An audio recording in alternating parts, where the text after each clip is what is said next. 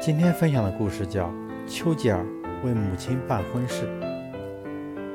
丘吉尔二十六岁那年，从南非回到了伦敦，他发现丧父五载的母亲恋爱了，而对方竟然是一个与自己年龄相同的运动员。起初，丘吉尔感到困惑不解，感到难以接受，感到愤怒，甚至感到耻辱。就连母亲在儿子面前也感到不自然，感到难于开口向丘吉尔摊牌。他很清楚，比母亲小二十岁，年龄差距太大了，这样的婚姻是很难白头到老的。然而，理智使他清醒地认识到，母子之情无法完全弥补母亲感情上的孤独，没有母亲的养育。也就没有自己的今天。他思之再三，终于强迫自己坚决地支持了母亲的选择。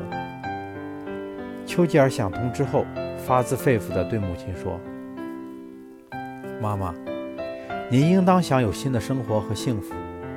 我给您的爱再多，也无法弥补您在感情上的需要。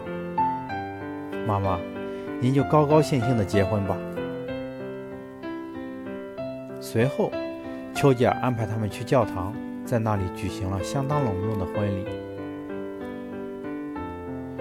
岁月证实了丘吉尔的担心，在母亲六十岁的时候，那位精力充沛的运动员不辞而别了。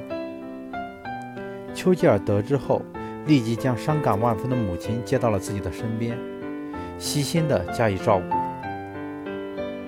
又过了几年，丘吉尔发现，年逾花甲的母亲又恋爱了。对方竟然是一个比自己还小三岁的人，叫蒙塔古。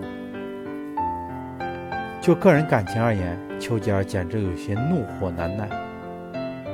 但是，当母亲吐露了恋情隐私后，丘吉尔没有被个人感情所左右，而是设身处地地为母亲着想，把自己对母亲的爱转化为具体的帮助。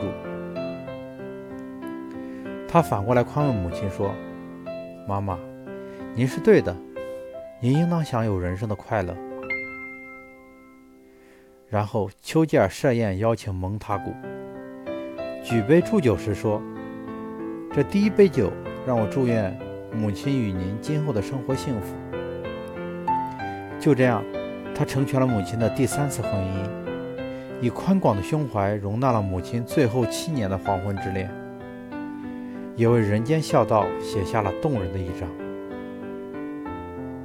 丘吉尔母亲临终时颇感欣慰地说：“能为自己养育一个丘吉尔，是我的幸福；能为英国养育一个丘吉尔，是我的骄傲。”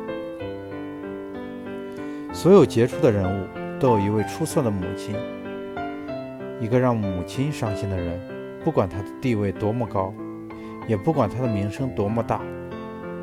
他仍然是一个卑劣的小人。